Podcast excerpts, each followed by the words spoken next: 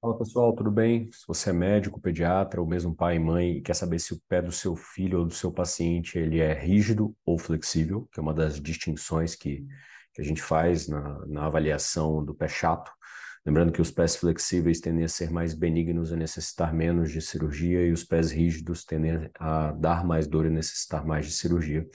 Hoje eu vou ensinar aqui um teste que é super simples de fazer para que vocês possam reproduzir em casa ou com seus pacientes, tá?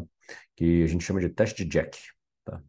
Então, preste atenção aqui, eu vou rodar o vídeo. Uh, nesse teste, né, quando o paciente está com o pé no chão, dá para ver que o paciente ele tem um pé sem curva, e quando a gente levanta o dedão, essa curva ela é criada embaixo do pé. Tá? O nome desse teste é teste Jack. Então, a normalidade é o que vocês estão vendo né, nesse vídeo. Quando a gente levanta o dedão, cria-se um arco embaixo, uma curva embaixo do pé, e se o pé dele fosse rígido, por exemplo, isso não aconteceria. Combinado? A dica de hoje, bem simples aí, é o teste de Jack, né, para que vocês possam reproduzir com, com seus filhos ou com seus pacientes. Tá? Se o pé for rígido, motiva mais aí para procurar uma avaliação especializada, principalmente se o paciente ele apresentar dor ou dificuldades nas atividades da vida diária. Ok? Um abraço e até amanhã.